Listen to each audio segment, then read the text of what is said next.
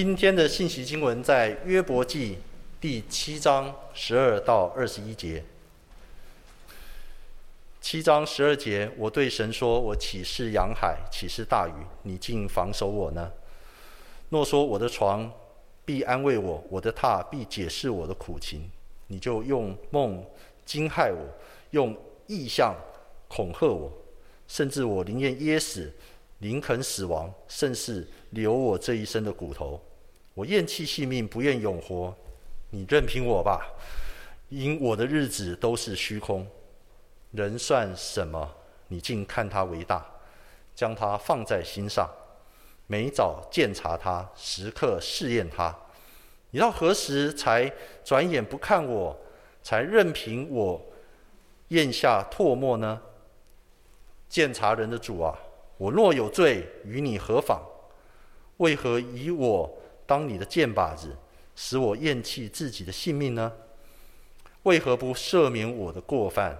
除掉我的罪孽，我现今要躺卧在尘土中，你要殷勤地寻找我，我却不在了。今天在我们中间证道的是胡维华牧师，他的主题是星辰却不灵，把时间交给胡牧师。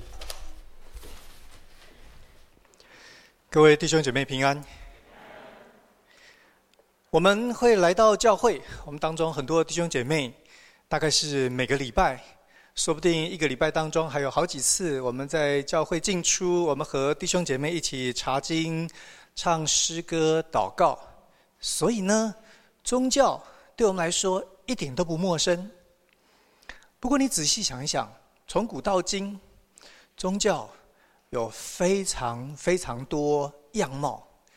除了所敬拜的神，从天上的、看不见的、天空飞的。地上爬的、水里头游的，还有我们想象人死后去的在阴间的那一些呃灵魂，千奇百怪，我们似乎什么都可以成为宗教敬拜的对象。不只有对象，有各式各样敬拜的仪式，也很多种。有的像是食人部落。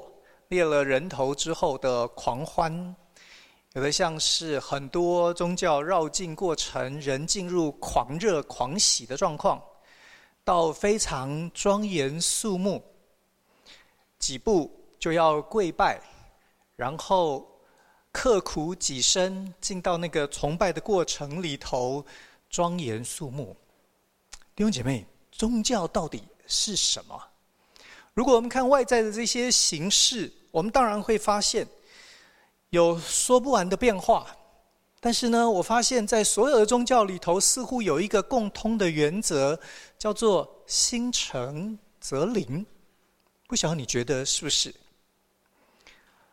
从古到今，似乎大家对于各式各样的宗教有一个共通的原则。那个运行的法则，就是在宗教里头非常非常流行的是“心诚则灵”。大家似乎都认为，只要你用心、专一、恭敬，你来到不管是什么样子的神明面前，不管你有什么样子的愿望祈求，你好像都可以在那里头得到灵验或者是灵感。很多的人为工作，他觉得有需要；有的人为了家庭，有人为健康，有人为各式各样你难以想象的事。心诚则灵，所以我们愿意付上代价，显出我们心里头的虔诚。但是呢，古今中外有太多的故事和例子，让我们发现。说不定我们自己也有相当切身的痛苦，就是太多的事情，绝对不是一厢情愿的。也许在电视、电影里头，你看见有人会为了所爱的人，在病痛当中，我们说我们愿意折寿来换。各位有换成吗？显然心诚则灵，没有那么容易。说不定呢，心诚则灵，真正成就应验的状况是少之又少。如果灵验不容易，那灵感会不会好一点呢？也许事情的现象、状况的改变不容易，但至少我们在想法上面，我们在认知上面，可以有一点点比较好的结果。古代的人对于求签、对于卜卦，非常非常的热衷。他们希望至少我们在理性的认知上面，我可以晓得未来会是怎么回事。如果状况不容易改变，也许我可以避免，也许我心里头先有一些预备。所以呢，在心诚的部分，他要先斋戒，他要净身，他要沐浴，他要上香，他有很多复杂的过程跟步骤。可是，各位。这样子的结果就会带来你求的签，你卜的卦，一定是灵感吗？类似这样子的想法、讨论、反思，不是我们这一些对宗教有兴趣的人没事干，坐在图书馆里头，呃，头脑体操。在一般的民俗界，有很多很多的讨论。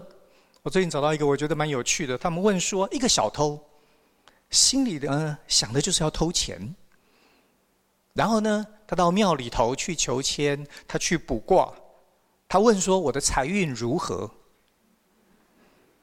各位，心诚则灵吗？在民俗的的讨论里头也说，这个小偷来问他，一定是求的签一定不准，他卜的卦一定不灵，为什么？因为他动机不纯正，小偷动机不纯正，因为他想偷东西，他想要害别人，他为了他自己的生活或者富贵，动机不纯正，心就不诚。因为心不诚，所以呢，一定不灵验。对我来说，这个答案当然不错。不过呢，我很想再继续往下问，就是那替他求签或替他卜卦的那个人呢？那个人心诚不诚？如果那一个人的心很纯正，按照心诚则灵的原则，他应该可以先算一算，来的这个人是不是小偷，动机纯不纯正？如果心诚则灵，我知道这家伙有问题，那我就不必替他算了嘛，我不必替他求了嘛。可是各位，古今中外所有的宗教运作里头，没有人这样做，哎，为什么没有？大概有两个可能。第一个，因为所有人都不诚实啊，所以呢，不是只有那个小偷不诚实，替他卜卦、替他求签的那个人呢，也未必好到哪里去。如果是这样，那难怪没有人来操作。可是各位，如果是这样，他大概也推翻了我们刚刚的原则，就是心诚则灵是一个高不可攀的原则。也许那个原则是对的，不过它永远都不适用在我们身上，因为我们所闻的非常糟糕。没有一个人是纯正的，是真诚的。讲心诚则灵呢，实在是太好高骛远了。或者有另外一个状况，就是也许是有人他是动机纯正的，他是真正的好人圣徒。那如果是这样子呢，看起来心诚则灵的那个原则就只好不成立了。各位。所有的宗教信仰里头，似乎都使用了“心诚则灵”的这个原则，但是在我们几分钟的思考之下，你发现 这个东西好像不太可靠哎。我们最近在读约伯记，在想约伯所受到的苦难。经文告诉我们说，当他经历了刻骨铭心之痛，他失去了七个儿子、三个女儿，他所有的财富。离他远去，他的名声，他过去那个人人羡慕的生活，现在变成噩梦一场。经文告诉我们，他的三个朋友来看他，想要安慰他。其中的一个说了接下去的这一段话，在第五章第十七节开始，他说：“神所惩治的人是有福的，所以你不可轻看全能者的管教，因为他打破又缠裹，他急伤用手医治，你六次遭难，他必救你；就是七次灾祸也无法害你。约伯的朋友们主张，如果有坏事临到你，一定是全能者的管教。神呢，像一个在乎你的父母亲或者老师，他对于你所做的做错的事，他很在意，所以呢，他要修理你，他要让你回到正途。因此呢，你要谦卑、虚心、悔改、受教，去想想你到底哪里做错了，然后呢，来到神的面前承认、恳求。人只要学会教训，改正错误，虽然神是打破、是极伤的，他要缠裹，他要医治你。人如果做到这一些，约伯的朋友说二十节，在饥荒中他必救你脱离死亡，在战争中他必救你脱离刀剑的权力，你必被隐藏，不受口舌之害，灾殃临到。你也不惧怕，你遇见灾害饥馑，就必嬉笑；地上的野兽，你也不惧怕。弟兄姐妹，约伯的朋友们所讲的经文超厉害的，什么都害不到你。你有没有注意到，地上的野兽，即便在战争饥荒当中，你只要是一个愿意在神面前悔改的人。你毫发无伤。我常常在想，那一个一开始就没犯犯错的人，在灾害、战争、饥荒的时候，他有没有这么幸运啊？如果原来没犯错的人都还会害怕，有可能会受到野兽的攻击，有可能像现在我们在新闻里头看到战争的可怕。如果连一个原来都没犯错的人，都未必可以全身而退，凭什么一个犯错之后改正的人反而可以不害怕呢？我觉得约伯的朋友们话说得太满了。为什么会把话说得这么满呢？看起来又回到我们刚刚那个宗教的原则，就是心诚则灵。就是觉得宗教的运作、神明的世界，它就是这样子的。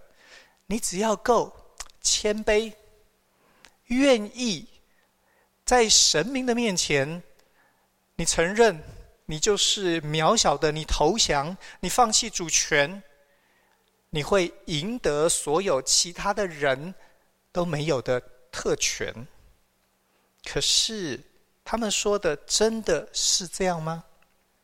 心诚则灵的原则，流行的程度超过我们的想象。哎，约伯的朋友们不但这样讲，他们拍胸脯保证。第二十七节他说：“这里道理的理，我们已经考察，本是如此。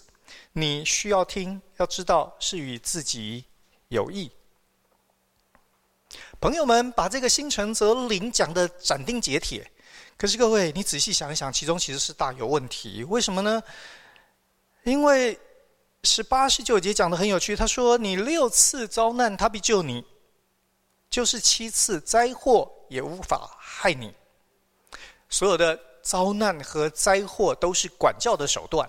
当你做错事了，神呢要来修理你。第一次呢，可能让你的生活稍微有一点点不顺利，结果呢没有敲醒你，所以呢，他程度。”现在变成严重了，开始一次、两次、三次、四次，也许你在这个过程当中，你也开始意识到说：“哎，好像我有一些 不太对的地方。”所以你开始反省思考，也许你也开始祷告，承认你做了一些错事。可是各位，六次、七次到底是怎么回事呢？我们认罪得认到什么程度呢？我们常常在教会里头认罪悔改，弟兄姐妹，我们认罪到底认到什么程度？哦，主啊，我我我不该说谎，所以我是为说谎的那一件事情悔改，还是我也得为我说谎的动机向神承认我的软弱、我的败坏？我还需不需要再继续往下追呢？是只到动机就可以吗？还是我需要去回想？哦，原来我从小到大，这是我行为一贯的模式。是因为我的人生缺乏安全感，是因为我过于自卑，是因为我把我的价值观放在错误的地方，以至于造成各位这个悔改也是无穷无尽的。到底要悔改到什么程度呢？人在这个被管教的过程当中，又要学会到什么程度？是只有说我过去的都错了，还是得说那我未来我会如何的成长、进步、突破、更新？一个生气、暴怒的人，造成很多关系的破裂。当我来到神面前悔改的时候，我要悔改到什么程度呢？我如果看过去，我可以追究那些原因；可是我如果看未来呢？我是不是要问神说：那我到底应该要学会什么？是耐性，是情绪的管理。各位，这个没完没了哎。如果我们真的这么软弱和败坏，那在于追究到底什么事情犯错的这件事情上面，我们又怎么确定我知道的是正确的原因？有没有可能神管教我，其实不是因为我的脾气，而是因为我的懒惰？我在脾气上面呢，把自己打到死，可是懒惰的事情我一点也没有发觉。你发现？朋友们讲的很简单，你因为日子这么的不顺利，你是厄运连连呐、看起来呢，你犯的错很大，所以呢，全能者管教你，你应该要觉得高兴。是，我也蛮想高兴的，可是我很想知道，我怎么样子可以转危为安？如果真的是我做错了，得告诉我错在哪里，我才有可能改进，不是吗？可是，在整本约伯记的讨论当中，朋友们一口咬定约伯犯了大错，到底是什么错？从头到尾都讲不清楚。可能是这个，可能是那个。各位，可能你只要告诉你周围的人说，可能你不够爱主，我知道打死所有的人呐、朋友们的观点最大的问题是讲不清楚，神到底要约伯学会什么？如果是这样，他们凭什么说六次还七次？说不定是六十次、七十次，说不定是永远，因为你一直都没学会。他们又凭什么知道约伯的未来一定会一帆风顺、野兽战争、任何的灾祸都不会临到他？心诚则灵的想法，人在苦难当中很容易落入那个心诚则灵的魔咒。我们好像在。大水当中，快要溺水了，快要一口气喘不过来了。我们随手抓了一个，就以为那是我们的救生衣，那是我们的救生艇，会让我们从奄奄一息当中进到天堂美地。我们需要一个东西，成为我们的凭借和依靠，但是我们所抓的那个东西，真的。可以救我们吗？说完了约伯的朋友，弟兄姐妹，近代教会呢？我们在苦难的这个议题上面，我们其实也有一个很类似的状况。我们称它为计划论。在有一本书讨论到苦难的这本书，为这本书来写序的时候，陈长文先生在那个序言里头提到，他说他有一个同事。是一个非常非常爱主虔诚的基督徒。他呢，在一次的嗯很长的一段时间，他的孩子生病，然后经历了一些很痛苦的事情，最后失去了这个孩子。陈长文先生说，他认得这位同事为人正直、忠诚、充满爱心。他说：“如果神是要用道德高低作为论罪加于苦难的标准，他说我相信，丧失儿子的痛苦绝对不应该发生在这一个人身上。可是呢，苦难就是找上了他。”陈长文说：“我忍不住问他，神为什么这样做？”同事忍着悲痛回答说：“神自有他的计划，神有他的美意。”陈长文说：“我不知道这个计划论是不是真的说服了我那虔诚的基督徒同事。”他说：“但是我就是没办法被这个计划论所说服。”弟兄姐妹，神有计划，那个计划是什么？如果我们在那个苦难当中，我们每一天连呼吸都觉得痛苦，我们甚至于没有办法看过去我们所觉得宝贵的 照片。那一些回忆，我们连这都不行。然后在那个过程里头，我们说不清楚神的计划、神的美意到底是什么。你觉得这样有很合理吗？如果神让你这么痛苦，应该是要让你学一个非常宝贵的事。可是几年之后，这个同事还是搞不清楚到底神的计划和美意是什么。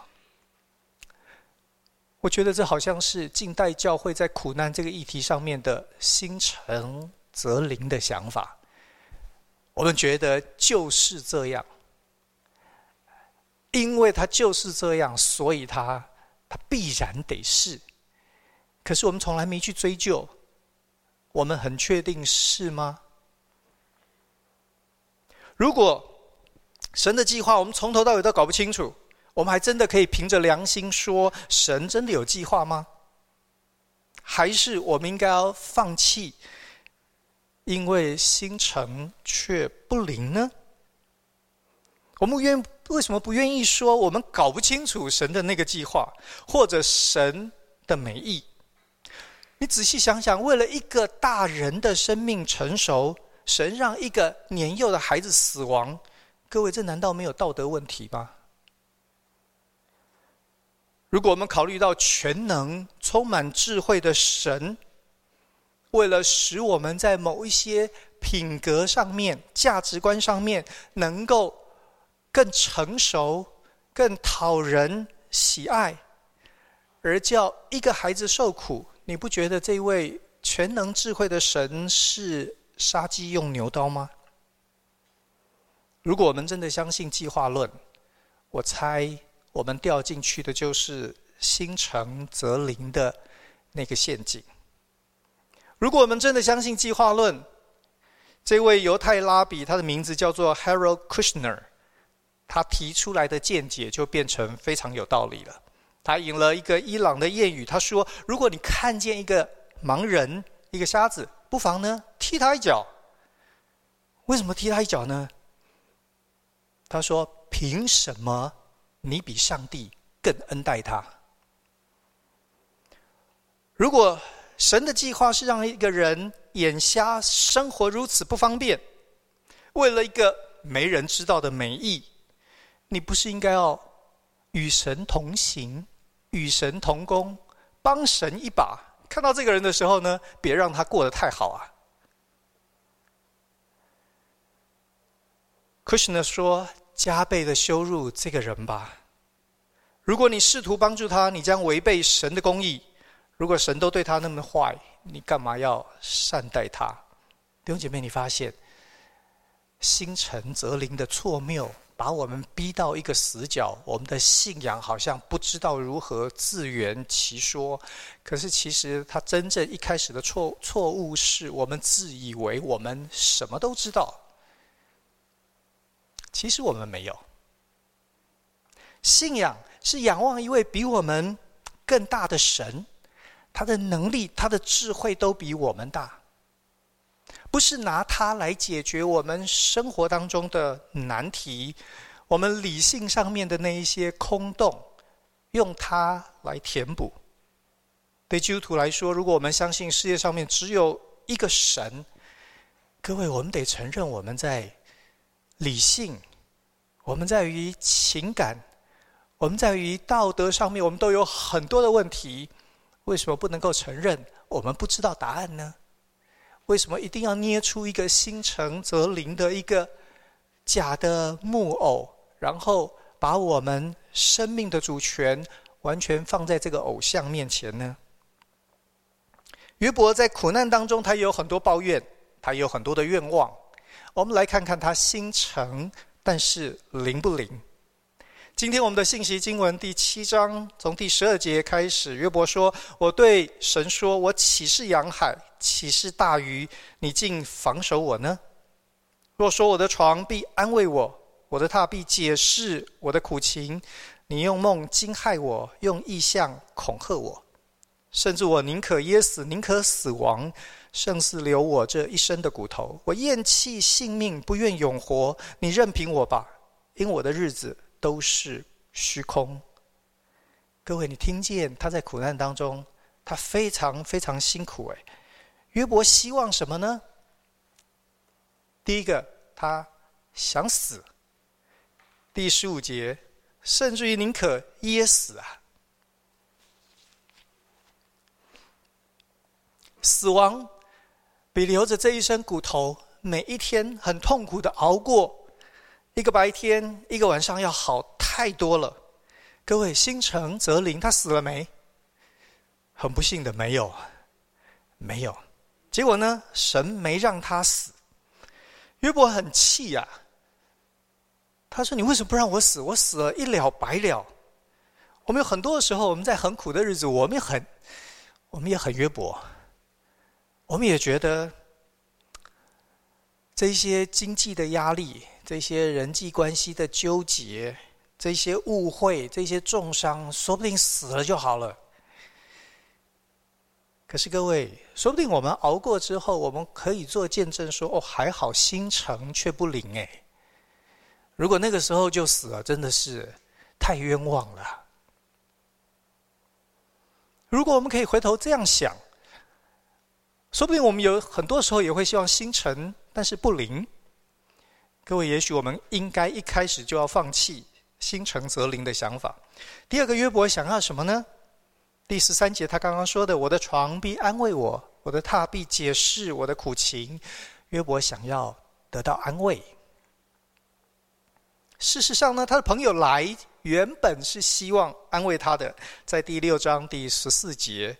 约伯对他的朋友们说：“那将要灰心离弃全能者、不敬畏神的人，他的朋友当以慈爱待他。”约伯的口气几乎是求他们了：“我都已经快要放弃我的信仰了，放弃在汪洋大海当中最后那一根浮木。你们肯不肯给我一点慈爱？”约伯希望得到安慰，可是他的朋友一直指责他。当然了，我们刚刚才说，朋友们之所以一味的指责，是因为他们觉得，他们其实是在提供约伯一个最后的解答。可是因为他们对宗教，他们对于苦难有一个错误的认知，结果呢，他们在那里做的反而是让约伯更痛苦的事。对于约伯的愿望来说，要得到安慰，要得到解释，心诚却不灵。约伯的第三个恳求，是他求神放过他，让他好好的过完剩下的日子。他求神不要再作弄他了。十六节他说：“你任凭我吧，因为我的日子都是虚空。人算什么？你竟看他为大，将他放在心上。”弟兄姐妹，我们平常读这些经文的时候，我们都觉得。哇，我们的信仰很美耶！我们这么渺小，可是有一个全能慈爱的真神，乐意来到我们的人生当中，陪伴我们往前走。可是约伯说：“我可不可以 pass？你可不可以不要理我啊？不要每一天早上我一起来，你就死盯着不放。我才开车出门，你就跟警察一样一路跟着我。”我每打一个方向灯都得数有没有三秒。你每早晨检查我，时刻试验我，你要到何时才转眼不看我呢？你让我窒息耶！在另外一段经文里头，约伯有另外一个希望，他希望神给他一个交代。第十章第二节，他说：“神啊，不要定我有罪，要指示我，你为何与我争辩？你为何控诉我？你为何刑罚我？干嘛一直打我呢？你会告诉我到底怎么回事啊？”在提出这些要求的时候，约伯可以说是使尽洪荒之力，对吧？超级真诚。可是他等了又等，神既没有放过他，而且神也没有回答他。究竟苦难是怎么回事？如果我们谈回原来我们的概念，约伯所有的心愿都是心诚却不灵。各位，那这本书到底在告诉我们什么？我们为什么需要相信？圣经所介绍、所启示的这位神呢，在旋风当中，神问了约伯一大堆的问题。神问约伯说：“你知道野山羊几时生产吗？”神说：“你知道那一些飞鸟，它们从何处得食物吗？”神问约伯说：“我立大地根基的时候，你在哪里？”来，我问问你。你知道我怎么样使洋海有界限？我怎么样使天空的这一些云雾冰雹，他们按着他们的时候来运转？各位，神对约伯到底在说什么？约伯要的解释是：我的苦难是怎么回事？神教他的是：如果苦难真的有教会我们什么事，应该是。我们超级渺小，我们超级无知，我们以为我们什么都有，什么都懂。可是呢，在旋风当中的对话，神提了上百个问题，约伯没有一个可以回答。如果我们这么渺小，也许我们就是不应该以自我为中心，对吧？如果我们不以自己为中心，也许我们可以放弃那个心诚则灵的想法。之所以这么紧紧的抓住心诚则灵，是因为我们以我们自己为世界的中心。当我们不以自己为世界中心的时候，那我们怎么过日子呢？就是这个时候，你才需要神，你才需要一位真正伟大的神，一位不会让你心诚则灵的神，因为你太渺小、太不可靠了，因为你所想的。如果都成就，你知道世界会有多糟糕吗？约伯求神放过他，神的答复是：我不放弃每一个人，我不放弃野山羊，我不放弃空中的飞鸟。神不但不放弃，神说我顾念每一个人。神不但没有放弃人，神为了人来到世间，来到世间为我们死。甚至于是在我们也搞不懂他到底为什么要死的情况之下，他就是为了要让我们和他中间没有任何的阻隔，不会有任何的问题困难，成为人神关系中间建立的那个威胁和挑战。神要挪去所有的拦阻，所以他可以真正陪伴我们，为我们解决我们的难题。虽然神没给我们苦难的解释，但是神把苦难给解决了。我们心很诚，却一点也不灵。弟兄姐妹，我告诉你，其实那样才好。因为我们眼光短浅，我们所想到的只会是苦难，今天现在给我的痛苦、不便、烦恼，我们永远想不到那归根结底的。解决。二零零三年有一部片子，呃，叫做台湾翻成《王牌天神》，是金凯瑞呃的演出的电影。我其实本来我个人实在没有很喜欢他，他演的电影呢，我通常就不看了。可是有一次很偶然的机会，看了其中的片段。弟兄姐妹，我告诉你，如果你有时间，呃，我还蛮愿意推荐你看一下那部片子。那部片子里头很多的对话，非常非常神学，非常非常呃启迪人的思想。这部片片子的编剧叫做 Tom Shediac。他在进入好莱坞之前，他的生活有各式各样的波折不顺利。他向神做了一个祷告，他说：“神啊，如果真的有神，为什么我诸事不顺呢？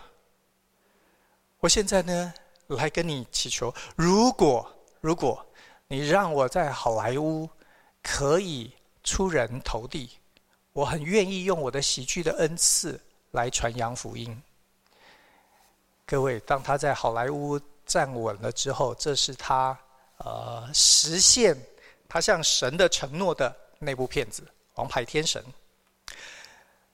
金凯瑞在里头演一个记者，呃，他有一个另外一个竞争的对手，他们两个人在争一个主播的位置。啊，金凯瑞很努力，但是呢，他呃用了很多很多的手段，最后他还是输给了他的同事，他没有拿到那个主播的位置。在这个过程当中呢，他他有一样的问题，就是如果有神，为什么我诸事不顺？在一天的抱怨之后呢，电影里头演神来找他，神让他坐神的位置，他有神的权柄和能力，七天之久。各位。如果是你，你会要做什么事呢？金凯瑞在那里头呢，他就觉得我要让所有人的祷告和愿望都成就。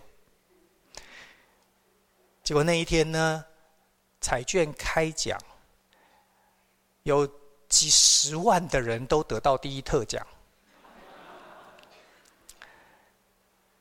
因为中奖的人太多，所以每个人最后分到钱还不到一块美金。比你买奖券的钱还少，因为这样，所以愤怒造成了暴动。金凯瑞很沮丧地说：“我对所有的人都说 yes，心诚则灵，为什么反而世界大乱？”神向他显现，对他说：“神的职责不在于对人说是。”神的职责在于引人走向美好，走向良善，发现生命真正的意义和价值。渺小的人不会知道他最需要什么。电影里头，这个神说，单亲妈妈抚养两个孩子，用心陪孩子，甚至于花那个时间去看他踢足球，那是神迹。青少年在。不被父母理解，在被同学霸凌的情况之下，却能够拒绝毒品，努力的想要认识自己，成为一个有用的人，是神机。他说：“人总是要神机，可是呢，其实我早就给了他们能力。重点是，他们常常在想要找到神机，却哇，却发现他们忘记了真正要成就的是。”你得是神机，弟兄姐妹，基督教的信仰如果有可信的地方，是在于他一天到晚要告诉你心诚却不灵。我们的信仰是心诚不灵的信仰。可是我要告诉你，因为心诚而不灵，他才真的值得你委身。这个神才值得你放弃一切来跟随，因为你知道你太不可靠。只有他是真正值得信靠的神。我们一起祷告。